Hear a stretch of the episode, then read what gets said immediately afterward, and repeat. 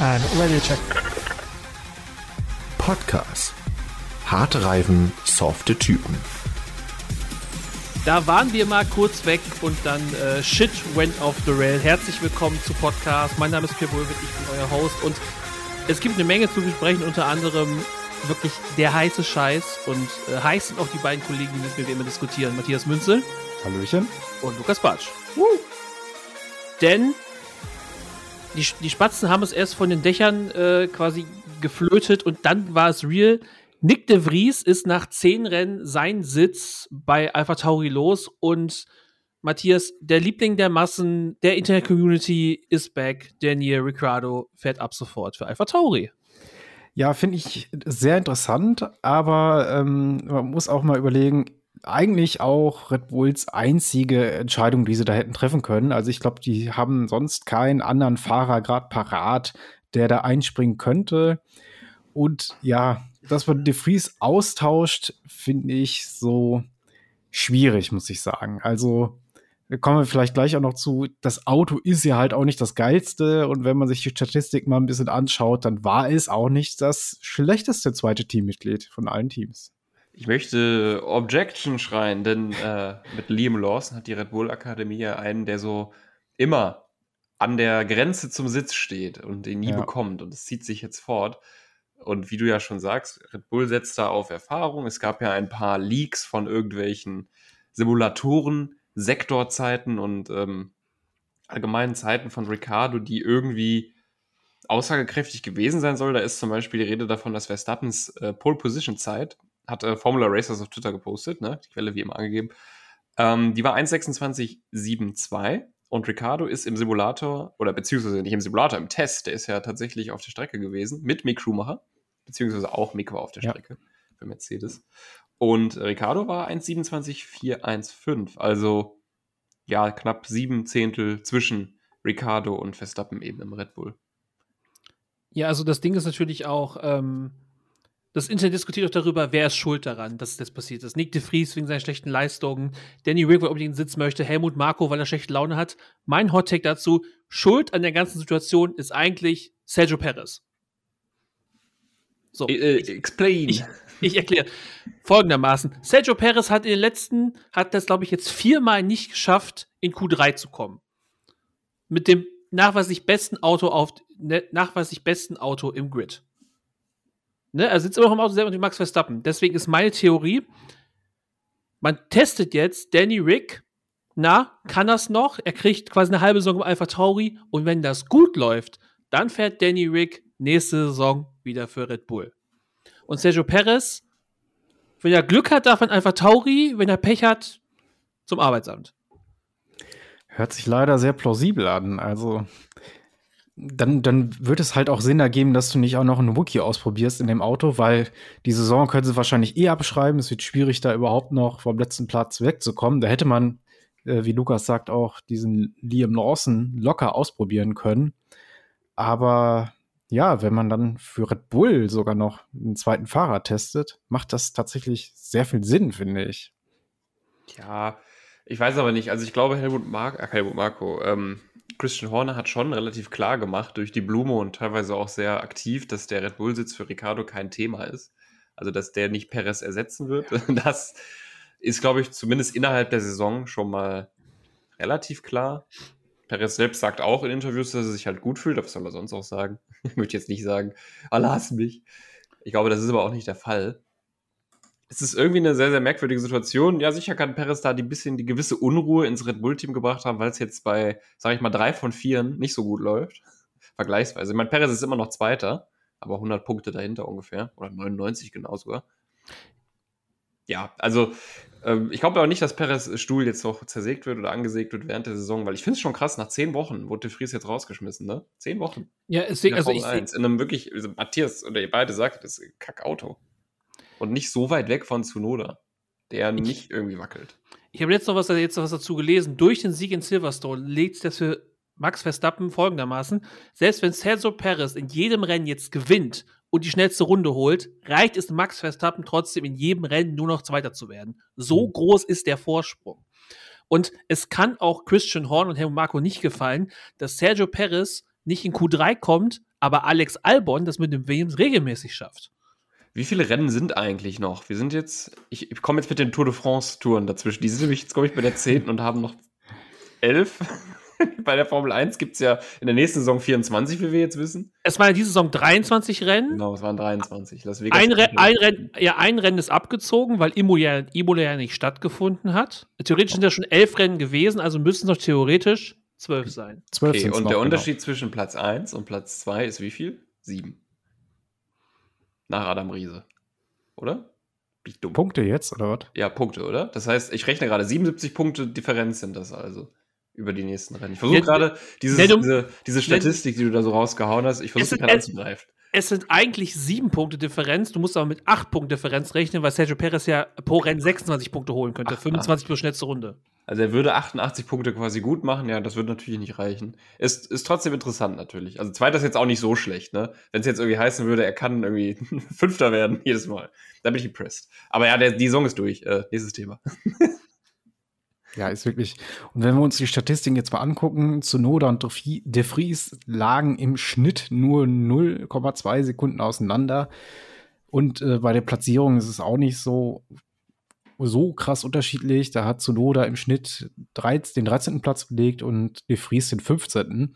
Da gibt es zum Beispiel, und da sehen wir auch vielleicht den nächsten Fahrer, der ein bisschen angezählt wird. Und ähm, äh, ich weiß nicht, wer es gerade erwähnt hatte, Albon ist ja wirklich deutlich überlegen äh, gegenüber Logan Sargent, hat wirklich jedes Qualifying bisher gewonnen und Sargent hat einen Rückstand von einer halben Sekunde im Schnitt. Das ist schon. Ja, gut, aber Albon performt auch stark. Also, beziehungsweise ist immer schwierig zu sagen, ne? wie gut ist der Williams, wie ja. stark ist Sargent im Vergleich. So, aber Albon hat rate ich ja sehr hoch auch, tue ich die ganze Zeit schon. Der kann schon ja. sehr gut fahren. Und ich glaube, in der Rookie-Season wäre Alpha Tauri jetzt nicht vorgeprescht mit diesem Exempel, was sie da statuieren an Nick de Vries, wäre das auch noch relativ normal, würde ich sagen. Also ich sage jetzt, würde jetzt nicht sagen, dass Sargent eine brutal beschissene Saison hat. Ja, aber also. Äh, er impressed jetzt nicht so wahnsinnig, war jetzt aber auch im letzten Rennen, fand ich solid. Also. Ich finde aber auch, also äh, Sergeant Logan, äh, Logan Sargent und Nick de Vries sind zwar beide Rookies, aber eigentlich ist Nick de Vries kein Rookie. Nick de Vries ja. ist F2-Weltmeister und Formel E-Weltmeister. Das heißt, der hat, der hat und ist auch deutlich älter als äh, Logan Sargent. Das heißt, er hat schon bewiesen, dass er es kann. Und dementsprechend war der Druck natürlich auch entsprechend hoch. Äh, dementsprechend und dementsprechend war die, ich glaube, bei, ich glaube, bei Williams hat ja auch Geduld. Also ich glaube nicht, dass äh, der Schuh von, Lo von Logan Sargent, auch wenn er jetzt die Saison hinter Albon deutlich abschließen wird, dass der zur neuen Saison nicht wackeln wird. Das glaube ich nicht. Ich muss gerade, ich, ich will noch ja. irgendwie, also dazu kann man schlecht was sagen, da hast du schon recht, der ist jetzt kein unerfahrener Fahrer. Vielleicht hat er jetzt nicht die äh, Rookie-Eingewöhnungszeit, die er oder die das Team quasi ihm wie andere Rookie-Fahrer haben würde. Und er hat ja auch performt in den zwei Rennen, in denen er eingesprungen ist. Und das gibt ihm natürlich in gewisser Weise den Vertrauensvorschuss, überhaupt dieses Cockpit zu bekommen. Aber du hast schon recht, gleichzeitig erhöht das auch den Druck zu performen, weil man es eigentlich ja erwartet jetzt auch von ihm. Und somit ist die Leistung jetzt vielleicht in den Augen von Alpha Tauri eben eine starke Underperformance. Man hat da vielleicht wirklich erwartet, dass Zunoda ähm, De Vries irgendwie gleich auf sind. Aber ja, ja also, also, zwei Zehntel ist trotzdem hart, ne? also keine Frage. Ich glaube, dass sie bei Alpha Tauri einfach auch ein bisschen wirklich ähm, enttäuscht davon sind, dass, dass sie das erste Mal bewusst einen anderen Weg gegangen sind und kein Fahrer aus der Red Bull Driver Academy da reingesetzt haben, mit der Hoffnung, dass das für Alpha Tauri richtig gut läuft. Und jetzt tut das halt nicht. Und ich glaube, das ist nochmal ein Grund dafür, warum Dr. Helmut Marko und das Team rund um die Red Bull of, äh, Head Office sich dazu entschieden haben, diesen Schritt so früh in der Saison sogar zu gehen. Ich möchte noch mal hinzufügen, dass, äh, wenn wir jetzt auf die World Destructors Driver Championship gucken, aber Stand Spanien. Ich habe jetzt, ähm, habe ich vor einer Weile mir angeguckt, äh, als es schon so ein bisschen hieß, De Vries vielleicht raus. Ähm, und er hat äh, tatsächlich da den fünften Platz inne gehabt mit äh, 895.000 Dollars in Schäden. Wenn ich jetzt gucke, wo ist Zunoda? Ja, der ist knapp dahinter. Also die tun sich da jetzt auch nicht so viel. Ich glaube jetzt, die haben sich jetzt nicht mehr krass seitdem zerlegt, die Alpha Tauris. Ich meine nicht. Seit Australien war ja wirklich ganz wenige Crashes. Ich finde ähm, ja. sowieso, das muss man mal sagen, ein riesiges Kompliment an das Fahrerfeld, wie diszipliniert die Starts und sowas vonstatten gehen. Klar fliegt da hin und wieder mal ein Flügelteilchen, aber wenn man sich mal überlegt, wie das letzte Saison teilweise aussah oder in äh, Ungarn noch vor ein paar Jährchen, das ist richtig krass. Äh, also nach Australien ist ja wirklich nichts mehr passiert. Ich weiß nicht, was sie da im Fahrerbriefing gegenseitig besprechen, aber es ist wirklich toll anzusehen, dass das nicht so ein ganzes Rennen immer versaut.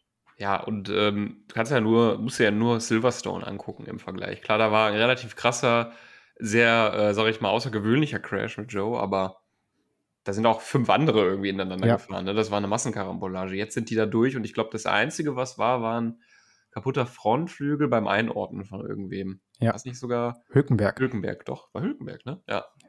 Also äh, klar, Disziplin. Und ich glaube, dass die Cost-Cap-Geschichten und so, da, da, heulen sie ja alle immer rum. da wird ja viel bemängelt, aber es ist ja auch richtig, darum geht es ja auch und es ist ja auch eine Herausforderung. Aber ich glaube, das spielt auch eine Rolle, oder? Ist äh, Ersatzteile sind mit dem Cap, würde ich sagen. Ja, das kann ich mir sogar durchaus vorstellen. Ja, das ist auf jeden Fall. Also, wenn du neue Flügel oder sowas baust, das gehört ja alles mit dazu. Und ähm, dass die Teams da wirklich mal Ansagen an die Fahrer machen, weil die letzte Saison, glaube ich, war ein bisschen teuer dahingehend und ähm, man kann ja lieber ein bisschen äh, Reparaturkosten sparen und dafür dann neuen Flügel entwickeln oder sowas. Ne? Und das sehen die Fahrer ja selbst. Gerade wenn man jetzt mal auf die aktuellen Updates in Silverstone guckt, ähm, was McLaren da vorgeprescht ist, das ist schon der Wahnsinn einfach. Ja, du sagst es. Also ich, ich, glaube, das Thema Nick de Vries und äh, Danny Ricciardo haben wir ganz gut ab, abgegolten jetzt. Wir müssen einfach mal schauen, was Danny Rick dann in Ungarn auf die Strecke zaubert. Äh, Ungarn ist auf jeden Fall eine Strecke, die sehr viel Skill erfordert und der vor allem das Überholen schwierig ist. Das heißt, da kann er nochmal zeigen, ob er es noch drauf hat oder nicht. Und nachdem wir das jetzt abgegolten haben, Matthias hat gerade schon angekündigt, McLaren hat ein riesen Update-Paket äh, in Silverstone rausgeschickt und äh, es hat sich gelohnt und darüber sprechen wir jetzt äh, in Matthias Kategorie.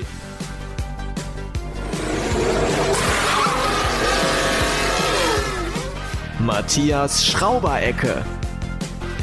Genau, Updates gab es en masse. Also wir haben ja schon etwas länger nicht aufgenommen und seitdem gab es wirklich, also so viele Updates, aber so viele Updates sind auch irgendwie ins Leere gelaufen. Ich würde vielleicht mal ganz kurz die abhaken, wo ich sagen würde, okay, gab es viele Updates, viel Gerede und sowas, aber nicht viel passiert. Und da ist Mercedes ja natürlich ganz vorne, die ja ihr Auto jetzt endlich verstanden haben und endlich ja wissen, wie sie es machen sollen und von dieser Zero-Sidepod-Geschichte weg sind. Und alles wird jetzt gut, Toto Wolf-mäßig. Naja, aber irgendwie ist es trotzdem ein krasses Auf und Ab bei Mercedes. Und jetzt gerade in Silverstone ist es sehr krass aufgefallen, dass man ein Auto hatte, was im Qualifying wirklich gar nicht funktioniert. Das hat man im Training noch gesagt.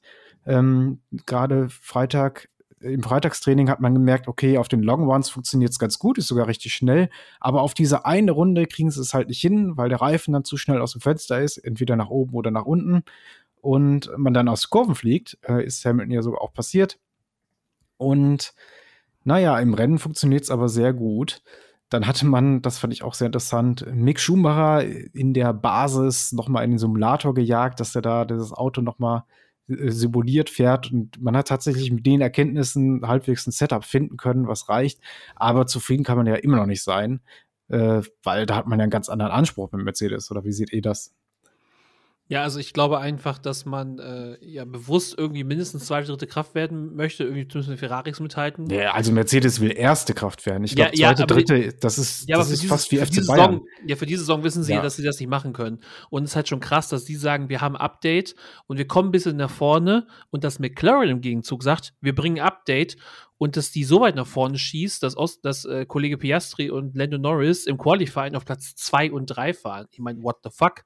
Und mhm. guckt euch den Unterschied an zwischen dem geupdateten Auto und dem nicht geupdateten Auto von Piastri in äh, Spielberg an. Also das fand ja. ich ziemlich heftig. Wenn man das einfach out of context gesehen hätte, würde man, glaube ich, denken, boah, Piastri kann ja gar nichts, aber der saß einfach im nicht geupdateten Auto. Und das hat sich wirklich krass bemerkbar gemacht. Und auch ein toller Platz 4, den er sich da geholt hat. Und man kann ja auch sagen, ähnlich wie die KI in ich glaube, F1 22 oder 23 immer die McLarens auf die Harz gesetzt hat oder die. Ja. Mercedes hat das einfach mal das Team McLaren jetzt wirklich gemacht. War natürlich eine debattierbare Entscheidung, aber im Endeffekt sind sie ja trotzdem auf Platz 2 und 4 reingekommen. Ja, weiß man jetzt nicht, ne? War es jetzt so schlecht? Es war ja eher das Timing, was bei Piastri jetzt äh, zu, der Positions, zu dem Positionsverlust geführt hat. Hamilton ist ja sehr lange hinter Norris hinterhergefahren und äh, der hat das ja auch ein bisschen kommentiert und auch gesagt, in den schnellen Kurven vor allem, und da gab es in Silverstone ja richtig viele, da haben sie die um Zehntel abgehängt. Ähm, also hat McLaren gerade für diese Kurven jetzt ein Mittel gefunden.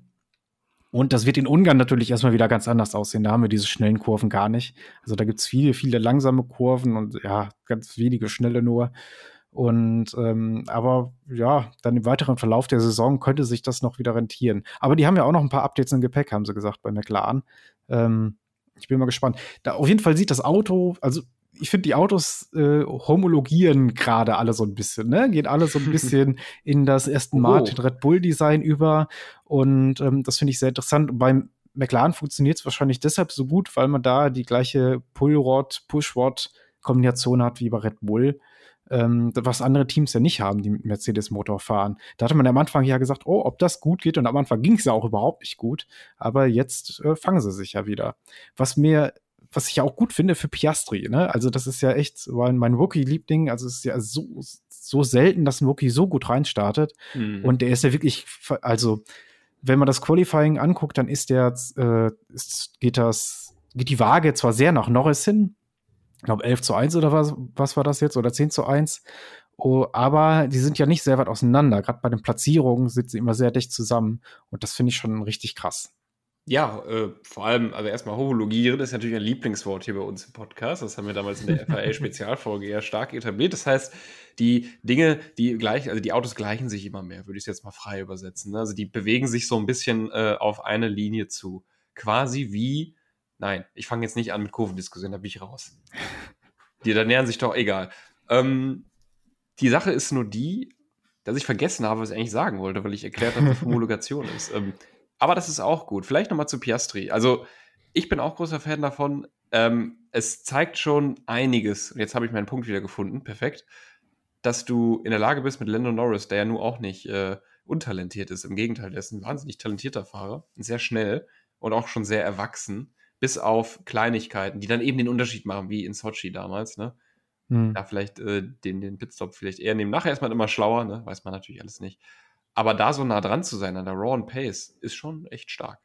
Ja, und vor allem auch der, mit dem Druck umzugehen, ne? Heim Grand Prix, McLaren, großes Rumgemache da, äh, irgendwie Chrome-Auto, äh, Erinnerungen an die glorreichen Zeiten.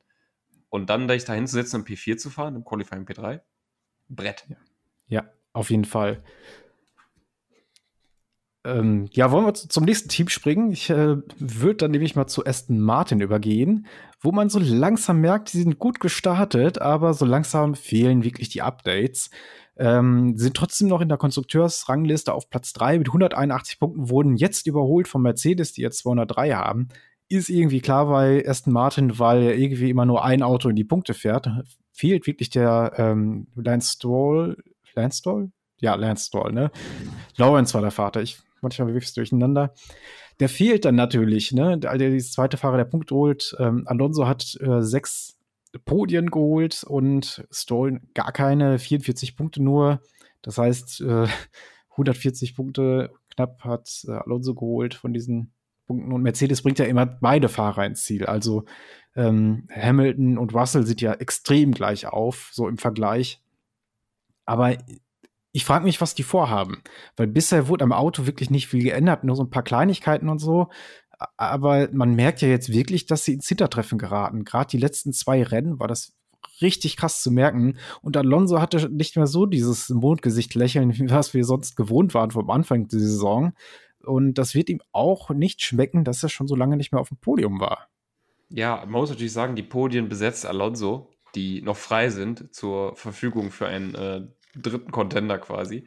Ja, aber ähm, Perez ist ja regelmäßig nicht da. Von daher Perez, ist genau der, der Space ist halt offen. Das nutzt Alonso aus. Das ist sehr gut. Der Punkteunterschied ist ja quasi wie Verstappen Perez so ein bisschen. ist zahlenmäßig glaube ich so. Du hast doch gesagt 180 haben sie, 140 hat Alonso. Ja, ja, genau. 100 Differenz. Ja, dann passt das ja sogar ziemlich genau. Das heißt, wir haben einen Unterschied in der Größenordnung hier vorliegen. Jetzt, da das Auto ein bisschen langsamer wird, äh, finde ich, gleicht sich das wieder ein bisschen mehr an. Also Alonso fällt eher zurück, finde ich als dass äh, irgendwie Stroll nach vorne kommt, in dem Fall.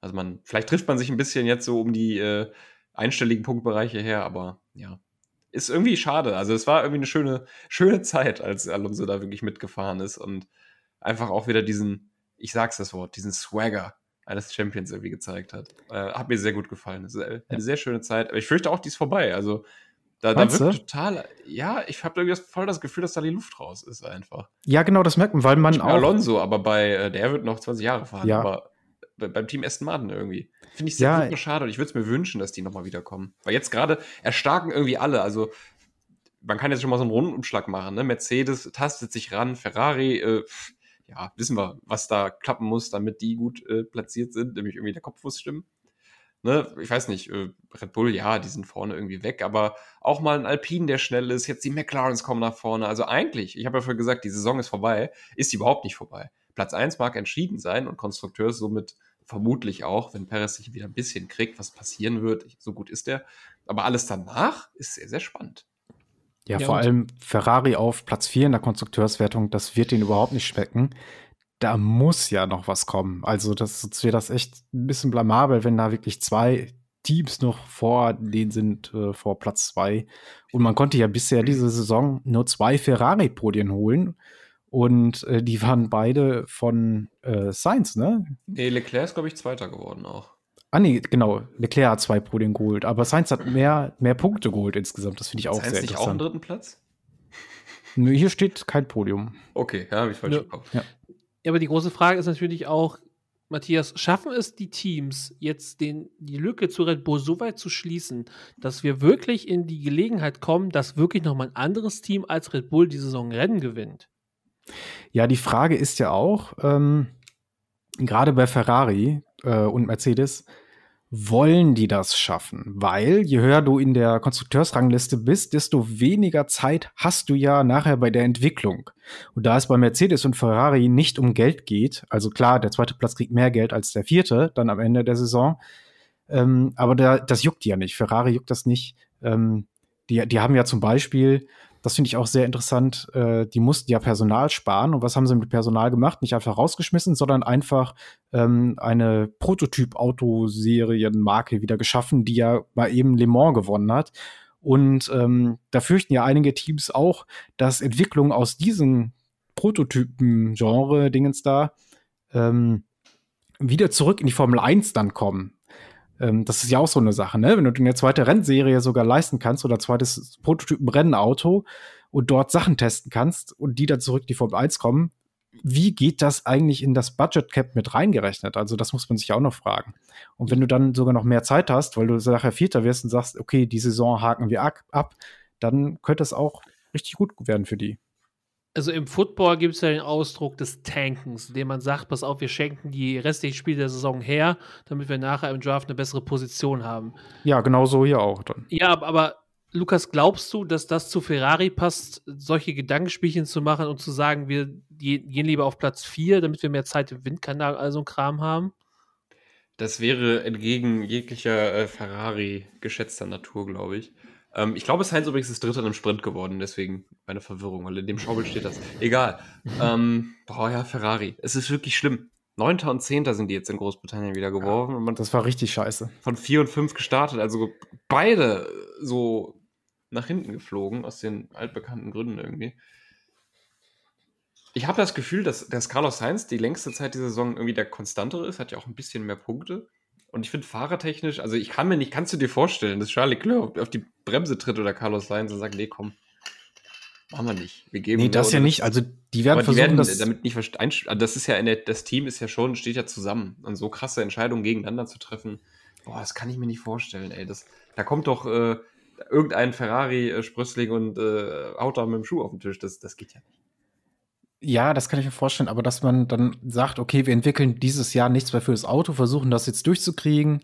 Ähm, Platz drei ist ja auch noch drin und der Abstand ist ja auch nicht sehr groß. Platz zwei vielleicht sogar auch noch, wenn man da ein paar Rennen für sich entscheiden kann. Ich glaube, gerade in Ungarn sollte dieser, dieser Ferrari jetzt sehr gut funktionieren. Die haben ja eine krasse Stärke mit den langsamen Kurven. Ähm, aber ja, ich finde, es wird dann schon schwierig. Also gerade Belgien sehe ich dann schon wieder nicht mehr so sehr bei denen. Nee, nee beim Willen nicht, aber klar, da kommen auch noch viele Strecken, die echt lange geraden haben. ja, Italien kommt ja noch. Ja. Bin ich gespannt. Ähm, irgendwie ist, will sich dieser Gedanke nicht so, nicht so richtig recht anfühlen. Aber natürlich wird da auch strategisch gedacht und fürs nächste Jahr mitentwickelt. Das ist ja alles, was du jetzt sammelst an Daten, ist ja irgendwie auch hilfreich fürs nächste Mal quasi. Ne? Genau, und wir kriegen ja auch keine große Regeländerung oder sowas, die bisher angekündigt sind. Das heißt, auch wenn du für dieses Jahr entwickelst, ist es ja eigentlich auch schon für das Auto fürs ja, nächste eben. Jahr. Also deswegen würde ich sagen, weiter pushen und wichtige Erfahrungen und Daten irgendwie sammeln. Und diese, die lernen ja mit der Zeit immer weiter. Ne? Das, ich, die Zeiten sollten ja dann auch besser werden und alles und so. Und das, ich glaube, dass äh, ich glaube, da kommt, da, kann, da kann ruhig noch was kommen von Ferrari. So sage ich das einfach mal hier. Da ja, kommt also, mal der Aufwind. Wenn die ja, Konkurrenz hab, schläft, dann kommt Ferrari. Ja, ich habe schon gedacht, dass es in die Richtung geht. Äh, Matthias, haben wir noch mehr Teams mit Technik-Updates, über die es sich zu reden lohnt? Wir haben noch einen Fahrer, der nach Updates gerufen hat, wo man sich denkt, hm, wie kommt der denn dazu? Das ist ja Max Verstappen. Der meinte, weil die Abstände werden ja tatsächlich kleiner zum Red Bull. Also das war jetzt in Silverstone schon sehr gering. Da hätte ja auch ganz gut der McLaren gewinnen können, würde ich behaupten. Ähm, aber äh, ja, Red Bull muss sich da halt auch ranhalten, das würde ich sagen, dass die auch noch mal ein paar Updates bringen. Gerade am Frontflügel ist da, glaube ich, noch viel zu holen. Den wollen sie als nächstes wohl updaten. Da bin ich dann auch gespannt. Sonst können wir auf das übergehen, was auch jetzt in Silverstone getestet worden ist. Und das sind die Reifen, die ohne Heizdecken wie durch Zauberhand funktionieren sollen. Naja, und da haben wir natürlich noch eine sehr zwiegespaltene Meinung in der Formel 1 dazu. Pirelli würde super gern diese Reifen machen, verlangt aber jetzt wirklich akut demnächst mal eine Entscheidung, ob die kommen oder nicht. Jetzt haben wir das Problem, dass diese Reifen wurden ja getestet. Ricardo hat ja zum Beispiel diese Reifen getestet. Und ähm, man hat krasse Sicherheitsbedenken, gerade bei äh, verändernden Streckenbedingungen, dann so leicht einsetzender Regen, zu kalte Strecke und sowas. Und ähm, naja, da sagen die Teams, das müssen wir uns noch mal angucken, beziehungsweise es gibt einige, die sind wirklich komplett dagegen, dass man auf Heizdecken verzichtet. Andere sagen, äh, ja, ist uns nur recht, sparen wir wieder ein bisschen Kohle, ähm, kostet auch sehr viel Strom. Und naja, da sind wir wirklich bei so einer 50-50-Entscheidung, ob das jetzt kommt oder nicht. Das finde ich irgendwie ein bisschen krass, weil wir haben ja immer noch dieses große, große Zero-Nachhaltigkeitsversprechen, was im Moment auf der Formel 1 prangert. Zero Nachhaltigkeit, jawohl. Äh, ja, genau, so, so, so sieht es aus. Das große Versprechen. Sie Aber das ist ja stark. Man hat ja versprochen, dass man auf diese Heizdecken verzichtet deswegen. Und jetzt ist das wieder in der Schwebe plötzlich. Genauso wie äh, das neue Motorenreglement für 2026, wo ja ein Elektromotor, der 50 Prozent der Leistung bringen sollte, verbaut worden sein soll. Ähm, wo aber jetzt schon einige Teamchefs sagen, ja, wissen wir noch nicht, ob das dann kommt, müssen wir mal schauen, ob wir dafür stimmen, weil die Teams müssen immer dafür stimmen.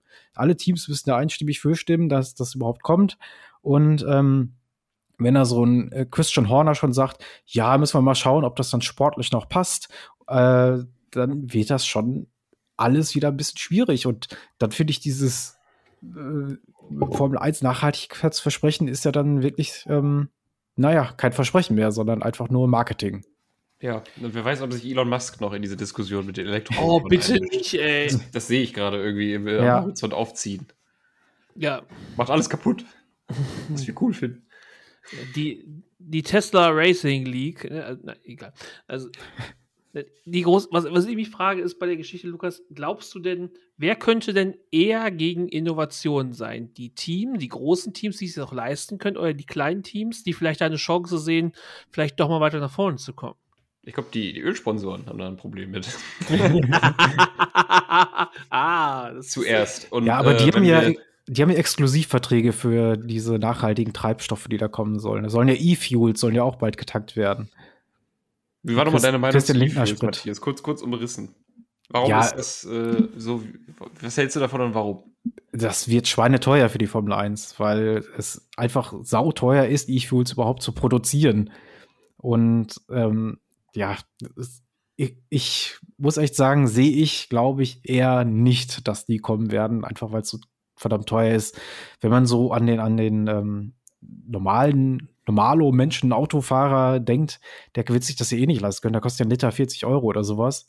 Und ja, die haben jetzt schon speziellen Sprit, der teuer ist, aber wenn die da spezielle E-Fuels dann noch tanken. 40 Euro. das, das wird ja saumäßig teuer für die Formel 1. Und ich bin heute Morgen in der Tanke vorbeigefahren, weil der Sprit 1,89,9 kostete. Ne? Das Ja. ist auch sehr teuer, ehrlich gesagt. Ja. Das schließt das ja nicht aus, dass das auch sehr teuer ist. ähm, ja, wird schon sein. Da kann man dann, glaube ich, nicht schnell genug auf Elektrizität umsteigen, wenn man äh, solche Literpreise hört. ja. also die 40 jetzt. Die Ja, anderen ja. auch. Ja. Ja, Elon gibt- Elon gibt- Elon- Elektromobilität. Elon gibt Tesla. Nein, also. Ja, äh, müssen wir doch weiter beobachten. Was noch getestet worden ist, sind diese Kotflügel, die äh, krassen Spray verhindern sollen im Regen. Die sollen ja auch noch vielleicht dieses Jahr kommen.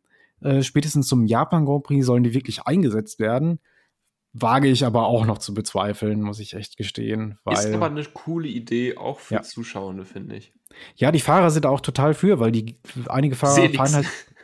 Ja, genau, sie sehen nichts, aber würden gerne im Regen fahren. Und das wäre dann natürlich eine Lösung.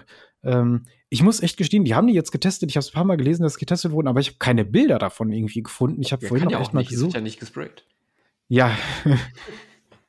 aber hätte ich mal gerne gesehen, wie die Dinger dann aussehen. Finde ich irgendwie ganz komisch.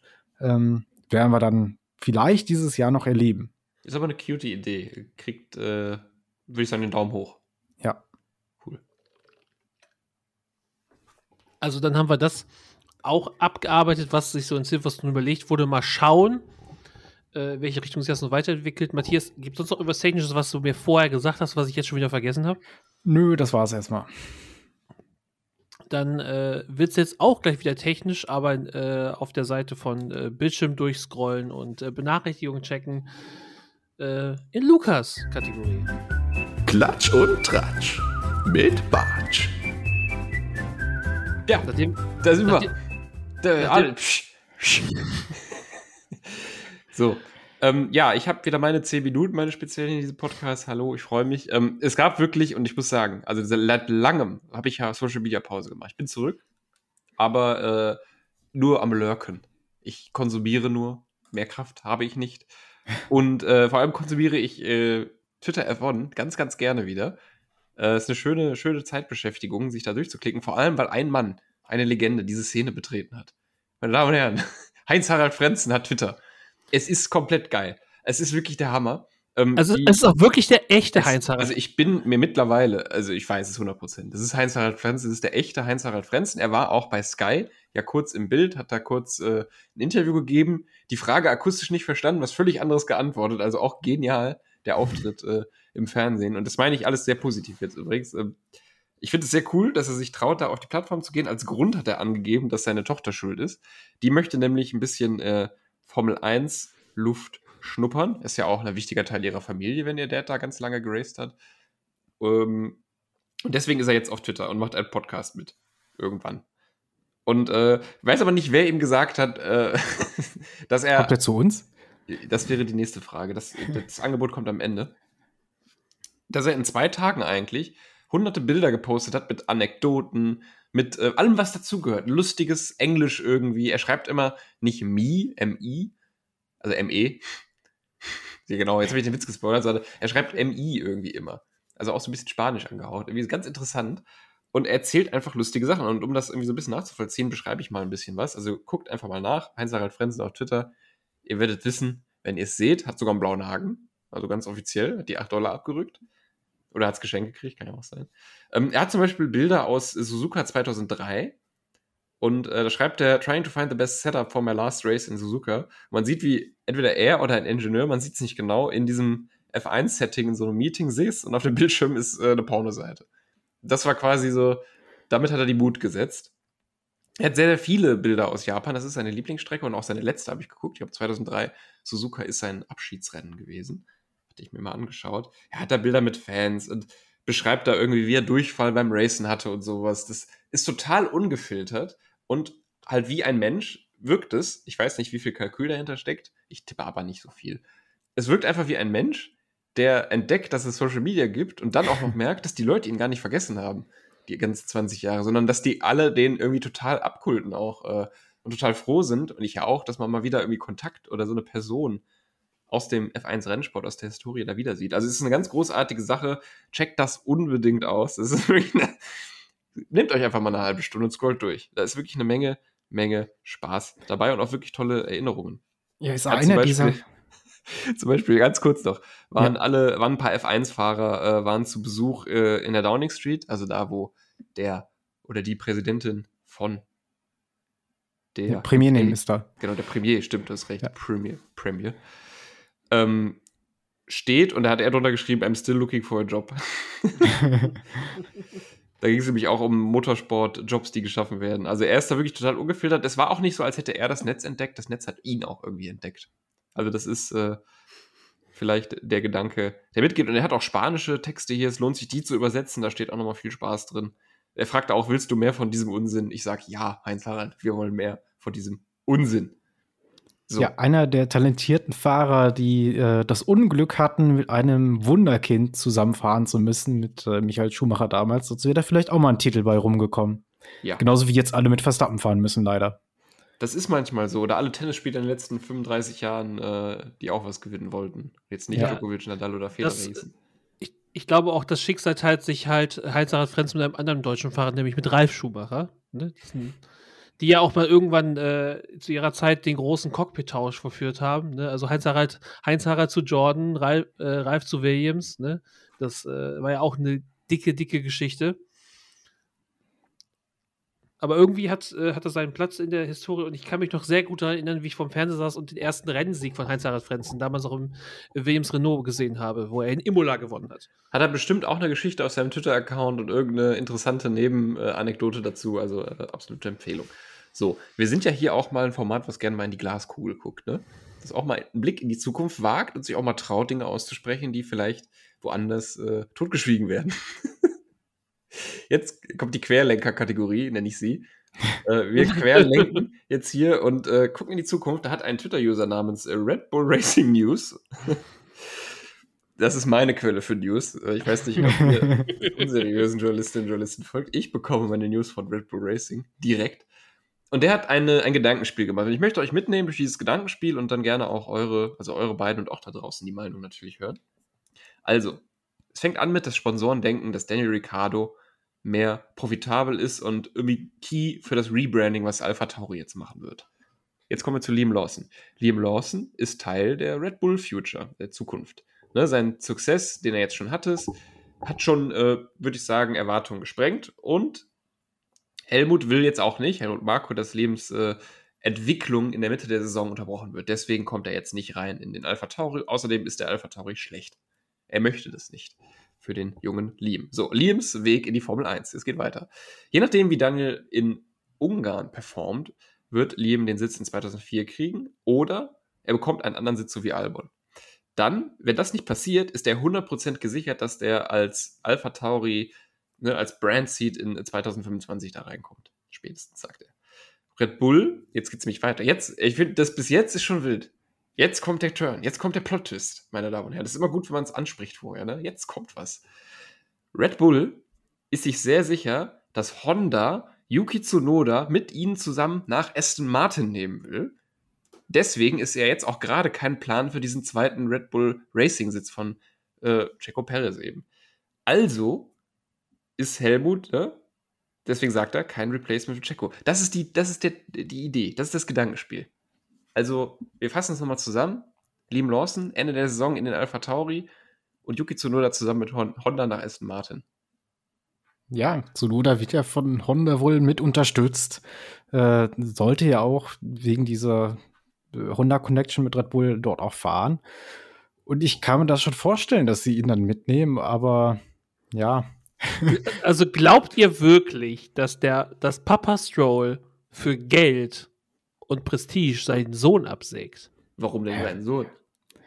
Meinst du, Alonso fährt noch fünf Jahre jetzt? Also ich kann es mir vorstellen, aber irgendwann sagt er auch Feierabend. verteidige ich diese Theorie? Moment. ich will einfach nur das anderes sagen als Pierre. Nein. Ja, aber warum nicht? Also ich glaube, das Stroll-Sitz, ja klar, der wird nicht angesägt. Vorerst. Aber, ne, der Vor allem, andere. aber, aber wenn wir über Honda reden, reden wir ja auch über frühestens 2026. Deswegen hat Matthias mit Fern Fernandinho schon einen Punkt. Ja, eben, den würde ich aber auch äh, tatsächlich so ein bisschen unterstützen. Man weiß noch nie, was Alonso plant. Alonso ist nicht gebunden an irgendeinen Racing-Seat. Wenn äh, Alonso will, geht er. wenn es die Chance gibt, woanders nochmal zu fahren, vielleicht nimmt er sie, wenn es ihm da Nochmal Indica oder sowas. Ja, ja fragt frag mal bei Ottmar Schaffenhauer nach. Schwieriges Thema. Ja, ja. da wird es echt schwierig auch. Ich, ich, weiß nicht, habt ihr die Interview-Skit gesehen mit Oscar Piastri, als äh, ihm die Reporterin gesagt hat, dass McLaren jetzt Alpine in der äh, Fahrer in der Konstrukteurzeit überholt hat? Er konnte sich ein Lächeln nicht verkneifen. Ja, kann man viel reininterpretieren, aber ist auch, würde ich sagen, schon ein bisschen. Schon ein bisschen. Ja, und äh, wisst ihr, wer lustigerweise im Hintergrund des Interviews stand? Fernando Alonso. Hat der nicht sogar lustig geguckt? Warte mal. Der hat lustig geguckt. Der also hat lustig geguckt. Dieser, dieser, dieser ganze, dieses ganze Ding ist schon irgendwie kurios, das, aber auch sehr schön. Der steht da wie, ich weiß nicht, ich will jetzt irgendeinen coole Game of Thrones Cross-Reference machen. Der steht da wie, äh, keine Ahnung, wie Series, der da alles so, ne, der Plan, der weiß, wie es abläuft, so und weiß, ich habe das alles gestartet. Ey. Beziehungsweise er ist äh, Jamie Lannister, wie er Bran vom Turm wirft, quasi. Ne, das hat alles ins Rollen gebracht. Spoiler? Ja, sorry. Habe ich die erste ja, Folge Game of Thrones gespoilert. Tut mir schrecklich leid. Aber vielleicht habe ich da Leute jetzt gerettet sogar mit, dass sie nicht die letzte Staffel sehen müssen. ah, es ist immer cool, so zynisch zu sein, wenn man irgendwie Filme guckt, die man einfach auch gut finden kann. Naja. So wie mit der Formel 1. Zurück zum Thema. Ähm, noch interessant, jetzt ist Piastri ja raus, ist ein Bild aufgetaucht dass ihn, und jetzt sage ich mutmaßlich, ich habe es gecross-checkt, ich habe jetzt kein übereinstimmendes Bild gefunden, was so schon mal gepostet wurde. Das ist ja meistens ein Indikator, dass es zumindest nicht schon mal veröffentlicht wurde und somit nicht kopiert wurde. Nichtsdestotrotz kann ich es natürlich nicht verifizieren, ob es genau da jetzt war in der kurzen Zeit. Aber er war im äh, Gespräch in einem Restaurant, in so einem Außenbereich mit Toto Wolf. Oder jemanden, der wie Toto Wolf aussieht, weil man sieht ihn nur schräg von der Seite. Aber er trägt ein weißes Hemd, hat schwarze Haare und äh, hochgekrempelte Ärmel.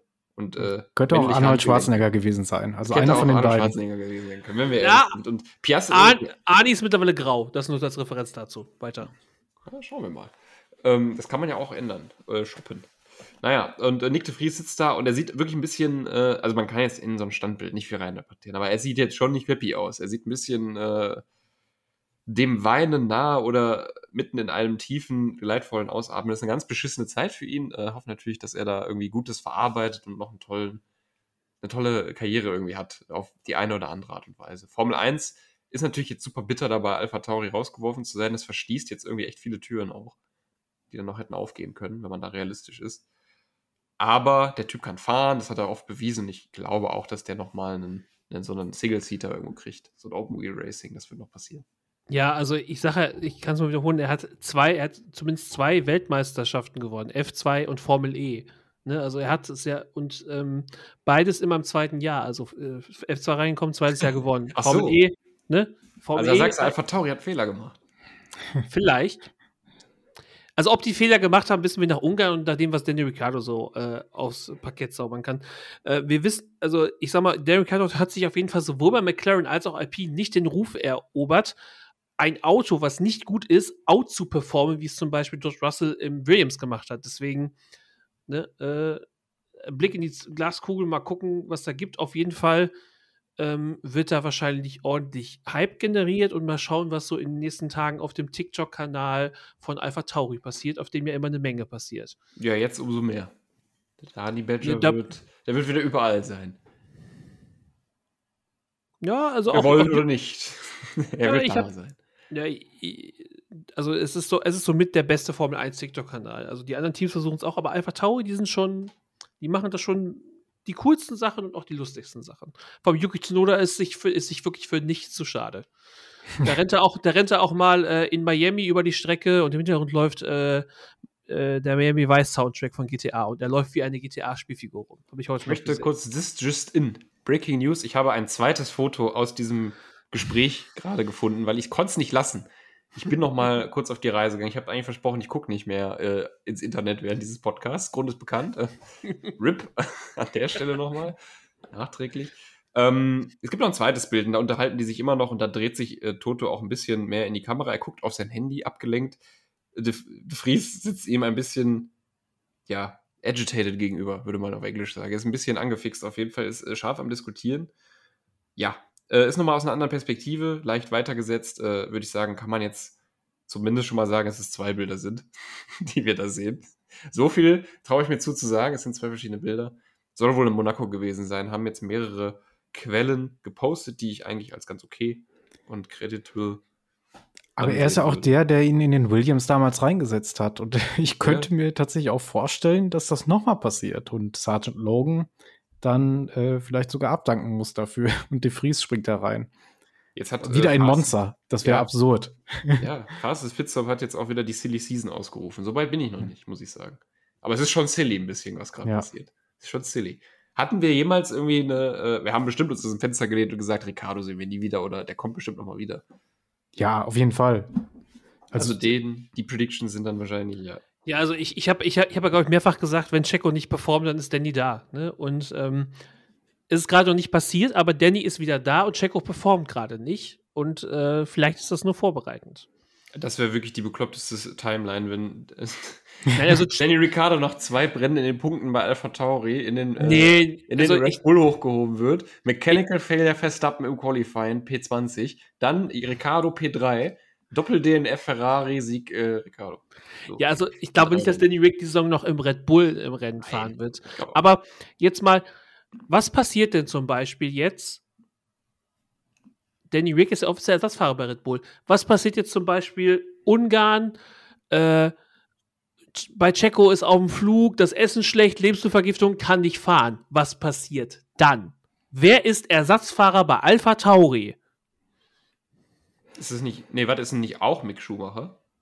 Ja, das ist echt eine gute Frage, aber der ist doch nee, nicht Mercedes, oder? Mick, Mick, Schumacher ist Ersatzfahrer für alle Mercedes-Teams. Also, ne? okay, ne? nicht dafür auch noch. das macht natürlich Sinn. Ja, klar. Äh, äh, vergesst, was ich gesagt habe. Weil jetzt aber auch der Red Bull-Ersatzfahrer im Alpha Tauri sitzt. Das heißt auch, ähm, was, was passiert, wenn Checo Perez jetzt nicht fahren kann? Geht Danny Rick dann hoch in den Alpha Tau, in den Red Bull und dann wird er bei Alpha Tauri rein, was er, wie es ja zum Beispiel bei George Russell das schon mal gemacht haben. Wer ist denn da überhaupt noch auf der Timeline? Und, ja, und das äh, ist, wo du an den falschen Daniel denkst. Ich denke an den Torpedo. Danny Quiert. Er ist zurück. ähm, ja, da kann man tatsächlich mal drüber nachdenken. Also Gasly ist raus aus der Nummer die, die Tür ist zu, der ist jetzt bei Alpine. Tschüss, äh, sagt Red Bull. Ist Quiert nicht Ersatzfahrer bei Alpine? Oder war Wer? der? Ist Daniel Quiert nicht Ersatzfahrer bei Alpine oder war es nur? Aber das ist jetzt was, was man äh, googeln könnte, wenn man gerade nicht in diesem Gespräch involviert ist. Das ist eine Person, wir, wir checken das. Ähm, ja, das ist, das ist, ja wirklich die Frage. Ich habe das vorhin nur durcheinander gebracht, weil Schumi, äh, Mini Schumi ja im Gespräch war äh, bei Alpha Tauri damals. Was ja jetzt auch irgendwie bitter ist, ne? Da hat man da so vielen Leuten das Cockpit nicht gegeben und äh, zwingt sich jetzt dazu, nach zehn Wochen den da rauszunehmen. Also ich finde, ja. das ist auch für Red Bull eine bittere Entscheidung. Und für Aston Martin, Aston Martin, Alpha Tauri. Was Aston Martin dazu sagt, dazu weiß ich noch nichts. Das, vielleicht kommt da noch eine Pressemitteilung. Matthias klickt weiterhin durchs Internet, um herauszufinden, was deine Queer gerade macht. Ja, Liam Lawson ist wahrscheinlich, ist, glaube ich, noch eingetragen hier okay. als Ersatzfahrer mit. Und dann geht deine Geschichte in der Formel 1 vielleicht los. Aber nicht im, also im, also was sagst du jetzt? Du sagst dann Ricardo im, im Red Bull und dann geht jemand wie Lawson in den Alpha Tauri. Ja, ja, das, das was macht für mich am meisten Sinn. Aber es ist ja Weil, eigentlich auch, aber mal ehrlich, eigentlich ist es doch, du hast so ein Kackauto. Das läuft einfach nicht. Es ist doch die perfekte Gelegenheit, ohne Druck jemanden Runden drehen zu lassen. Klar kostet das vielleicht auch mal was, aber das würde sowieso was kosten. Ihr seid eh in dieser Saison jetzt drin dass das was Sinn machen würde. Sie machen es aber nicht, was ja. wieder für meinen Hot Take vom Anfang des Podcasts. Und jetzt gehe ich mal einen Schritt weiter, während wir uns ja sinnlos in was reinsteigern, weil Matthias den Scheiß nicht findet auf Google. ähm, doch, ich habe doch gesagt, Liam Lawson. Ist der, Matthias, ruhig jetzt, wir reden gerade. Kein Spaß. Das ist eher die Satire. Ähm, dass jetzt der Alpha Tauri ja quasi, äh, dass das Team sich quasi anmaßt, nach zehn Rennen einfach den Fahrer zu tauschen. Das, das würde nicht jedes Team, glaube ich, so machen. Das kannst du nicht einfach so machen. Ne? Also, das ist ja eine relativ weitreichende Entscheidung. Und wenn du halt so ein zweites Zweitteam, also wenn du so ein Zweitteam da hast, dann fällt die halt leichter, finde ich. Würde ich jetzt mal sagen, einfach. Ist ja, da, das ist genauso. öfters durchgetauscht. Und das ist ja vielleicht schon im Sinne des Wettbewerbes des Fairen oder beziehungsweise des, ja doch, des fairen Wettbewerbes ist es schon fraglich, finde ich. Ja. Arbeitsrechtlich auch, muss man auch mal genau drauf schauen. Ja, die werden ja weiter bezahlt, ne? Das hoffe ich für ihn. Das ist ja auch so ein Ding bei Ricardo, weswegen McLaren sich äh, am Wochenende auch die Hände gerieben hat, als sie das gelesen haben, weil die ja noch den Vertrag von Ricardo weiterzahlen müssen. Aber wenn der jetzt Fahrer ist. Mm, mm, mm, Ich finde auch gut, äh, den Gedanken. Danny äh, Ricciardo hat ja eine Abfindung bekommen, der Vertrag wurde ja aufgelöst. Und Danny Rick hat dafür 20 Millionen US-Dollar bekommen. Meinst du? Ja, Danny Rick wurde gut bezahlt dafür. Die haben den rauskaufen müssen. Der hat richtig Bank gemacht mit der Geschichte. Und Ja. fährt jetzt trotzdem wieder Formel 1. Für ihn ist ganz gut gelaufen. Let's go. Ja, Ähm, also, ja, aber wird- ich meine, Yuki Tsunoda in, auf der anderen Seite, wenn er jetzt Danny Ricciardo schallern schlägt, noch krasser als De Vries, dann beendet er einfach zwei Formel 1-Karrieren in einer Saison. Auch nicht schlecht. Ja, also, oder. Shoutout an Break auf Twitter, der hat die Idee gehabt. Ich finde es aber sehr Ja. gut. Ja, ich, ich wollte gerade sagen, und die Frage ist halt auch dann, ähm, bist, bist du auch so richtig scharf auf so einen Red Bull-Sitz, wenn du neben Max Verstappen fahren musst? Also, Danny ich meine, die ist. glauben ja alle, dass sie das schaffen könnten, glaube ich, oder? Ich glaube nicht, dass da viele, also ich glaube schon, dass die respektieren, dass das ein Generation, Generational Talent ist, aber es ist trotzdem der Red Bull Seat und jeder von den Typen in dem Cockpit denkt ja irgendwie an irgendwann schaffe ich's. Irgendwann werde ich die Nummer eins sein. Das sind ja sehr ehrgeizige Menschen, würde ich sagen. Naja, klar. Es ist äh, nur, es ist halt die Frage, äh, wägst du irgendwann ab? Tue ich mir den äh, Ding vor allem, Danny Rick weiß ja zum Beispiel, wie es ist, gegen Max Verstappen zu fahren. Und zu verlieren. Richtig. Ja, aber solange man da Zweiter wird, ist man ja zufrieden, denke ich. Ja, aber da war ja Danny Rick, das war ja noch die Zeit, wo eigentlich alles okay war, soweit, ne? Das hätte ja einfach weitergehen können, so. Wäre Red Bull wahrscheinlich auch lieber gewesen. Wenn wir ehrlich sind. Ja, die haben, weil danach, ähm, nach, nach, dem, nach Danny Rick ist es so ein bisschen was, ist ja, äh, Ja, Gasly, Hartley, Quiert saßen dann mal drin. Albon saß drin. Ne, Das war schon wild, was seitdem da an Fahrern durchgereicht wurde. Und teilweise auch wieder hoch und wieder runter. Ne? Das ist ja. Ja. Brandon Hartley, den vergisst man ganz schnell in dieser Aufzählung. Der war auch mal dabei. ja. Ich glaube, dann haben wir für diese, für diese Woche auch irgendwie alles äh, abgearbeitet. Ich weiß nicht, was als wir so einwerfen müssen. Habt ihr den Social Media Clip gesehen, äh, wie Danny Ricciardo in der Boxengasse in Silverstone Kaffee gebracht wird ins Auto? Nee, Nein. aber jetzt habe ich davon gehört. Ne, also ihr sollt euch was schauen, weil es gibt dann, es gibt einen Close-Up-Shot auf das Gesicht von äh, Danny Rick, der sich bei den Personen bedankt und dann leuchten seine Augen auf, denn niemand geringeres als Sebastian Vettel Ja, steht auf einmal in der Red Bull-Box. da habe ich noch was für euch. Der ist auch noch Oh! Ich habe das Video hier vor mir. Der Sebastian Vettel hat seinen äh, McLaren mal für ein paar Runden genommen auf dem Las Vegas äh, Track. Habe ich gesehen. Da. Der Hm. ist da schön mit dem Marlboro McLaren um die, um die, äh, um den Zuckerhut geeiert, wie man so schön sagt. um den Zuckerhut eiert, das ist eine verdammt witzige, äh, finde ich, Be Bezeichnung. Ich Ja. hoffe, die ist nicht problematisch. Ich google sofort. Ja, aber der, äh, der Zuckerhut ist aber auch dann ein bisschen weiter südlich. Ne? Ja, der ist ein aber, bisschen äh, weiter südlich, aber zumindest beinahe der richtige Kontinent. Das ist schon viel wert, finde ich. so, um den Zuckerhut. Bitte sei normales Zitat, äh, normales Sprichwort. Okay, ich sehe zumindest keinen Artikel, dass das problematisch ist. Es wird nur gesagt, wie man das pflanzt. Ja, Wanderungen und so Rundwege werden mir vorgeschlagen. also da, da, da würde ich auch sagen, da eiern wir hier auch gar nicht mehr so groß drum herum und äh, würde ich sagen, äh, versuchen jetzt wieder ein bisschen regelmäßiger bei euch im Podcast-Feed aufzutauchen. Hoffentlich dann mit der Review von Ungarn und de, dem Zeugnis, was wir Danny Rick für seinen äh, Return in die Formel 1 ausstellen. Ich sage danke Matthias, danke Lukas. Mein Name ist Bebo, ich bin euer Host gewesen und äh, wir hören uns dann hoffentlich bald das nächste Mal bei Podcast. Ciao. Tschüss. Ja, und ich sage Brumm, Brumm.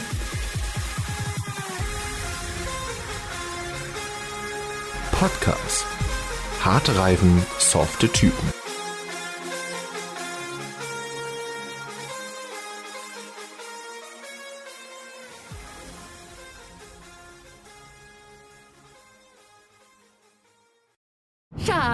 Bin neu verliebt. Was? Da drüben. Das ist er. Aber das ist ein Auto. Ja, eben. Mit ihm habe ich alles richtig gemacht. Wunschauto einfach kaufen, verkaufen oder leasen. Bei Autoscout24. Alles richtig gemacht. Wie baut man eine harmonische Beziehung zu seinem Hund auf? Puh, gar nicht so leicht. Und deshalb frage ich nach, wie es anderen Hundeeltern gelingt, beziehungsweise wie die daran arbeiten. Bei Iswas Dog reden wir dann drüber. Alle 14 Tage neu mit mir, Malte Asmus und unserer Expertin für eine harmonische Mensch-Hund-Beziehung, Melanie Lippisch. Ist was, Dog? Mit Malte Asmus. Überall, wo es Podcasts gibt.